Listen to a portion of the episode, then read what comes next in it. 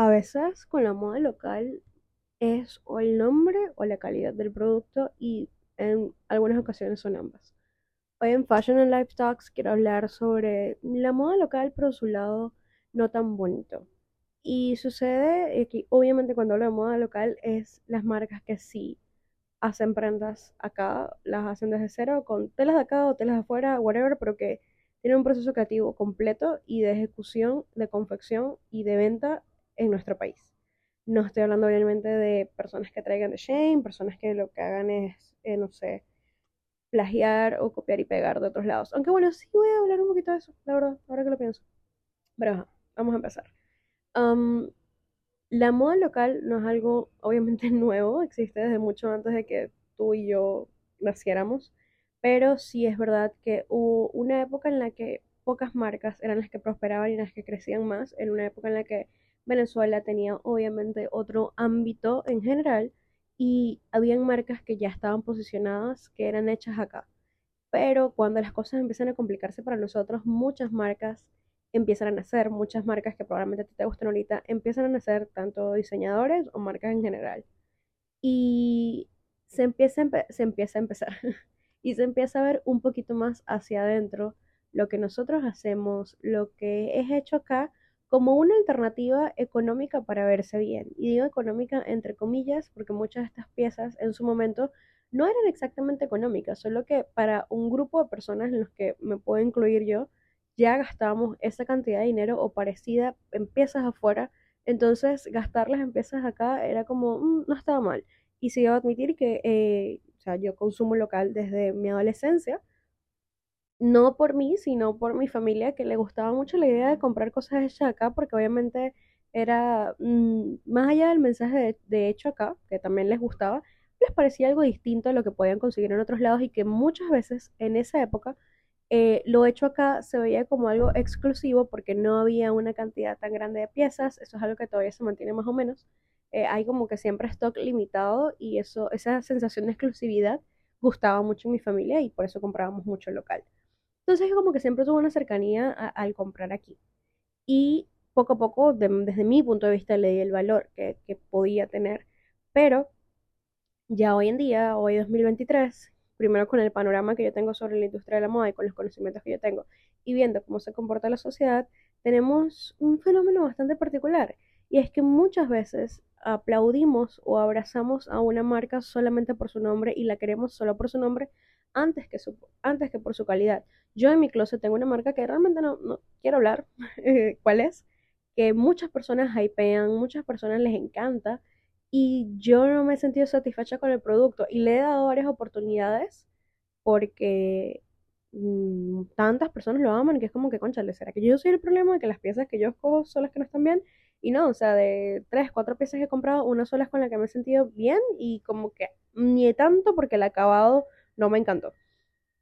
Este, pero hace par de meses hubo un revuelo alrededor de una marca que está considerablemente posicionada en Venezuela y que se ha posicionado un poquito, al menos la prensa, hace parecer prensa, prensa internacional, nos muestra eso, ¿no? Que esta marca se ha posicionado en, en distintos países. Eh, y hubo una polémica alrededor de ella porque una influencer que eh, le aplaude el hecho de que haya decidido hacer lo que hizo, porque muchas influencers lastimosamente no dan su opinión honesta. Ella decidió salir, hablar sobre dificultades que ha tenido con la marca. Eh, de hecho, luego de que ella comentó todas esas dificultades, la marca se acercó a ella como para, bueno, pero podemos hacer este un cambio, tal, no sé qué. Y ella, dale, buenísimo, pero eso es conmigo, pero ¿cómo es con todas las otras personas que también tienen problemas con tu marca? Porque obviamente en el momento en el que ella abre la boca, cuenta su historia, muchísimas personas se acercan a ella para contar su historia. ¿Qué pasa? En ese momento la industria en Venezuela, más que todo con los influencers, se divide en dos, las que están a favor de la influencer y las que están a favor de la marca. ¿Qué sucede? La marca eh, ha logrado posicionarse muy rápido y la realidad es que es por los contactos que tiene.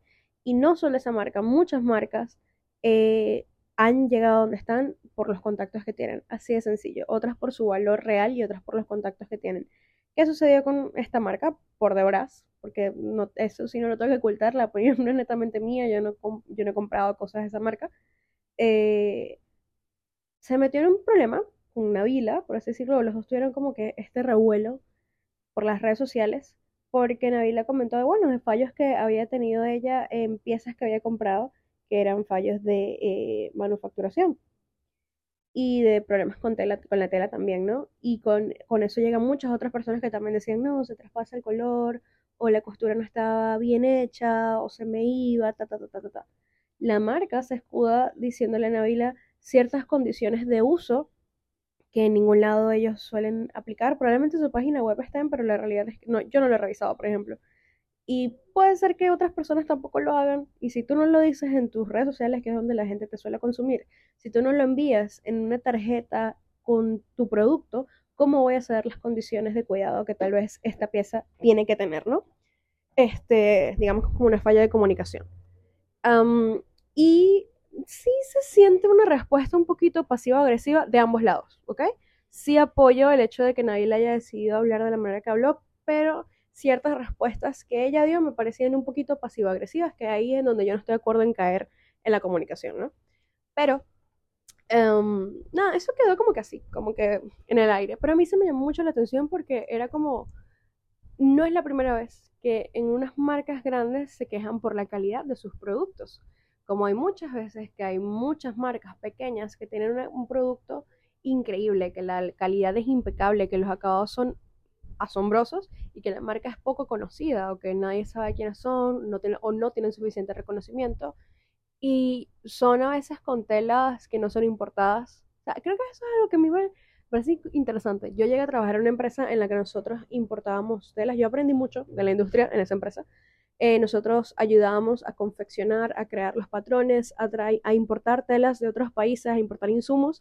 Entonces, medio, medio, o bueno, medio no, medio, aprendí sobre sus costos, sobre cómo funcionaba eso, sobre en qué, con qué distribuidor tal vez fuese mejor, cómo era la calidad de la tela, y aprendí un poquito a distinguir las telas que eran de acá y las telas que eran importadas, y vi que muchas marcas que estaban posicionadas por piezas que de paso eran sacadas de Pinterest, eh, decían que tenían telas importadas y realmente la tela era de acá.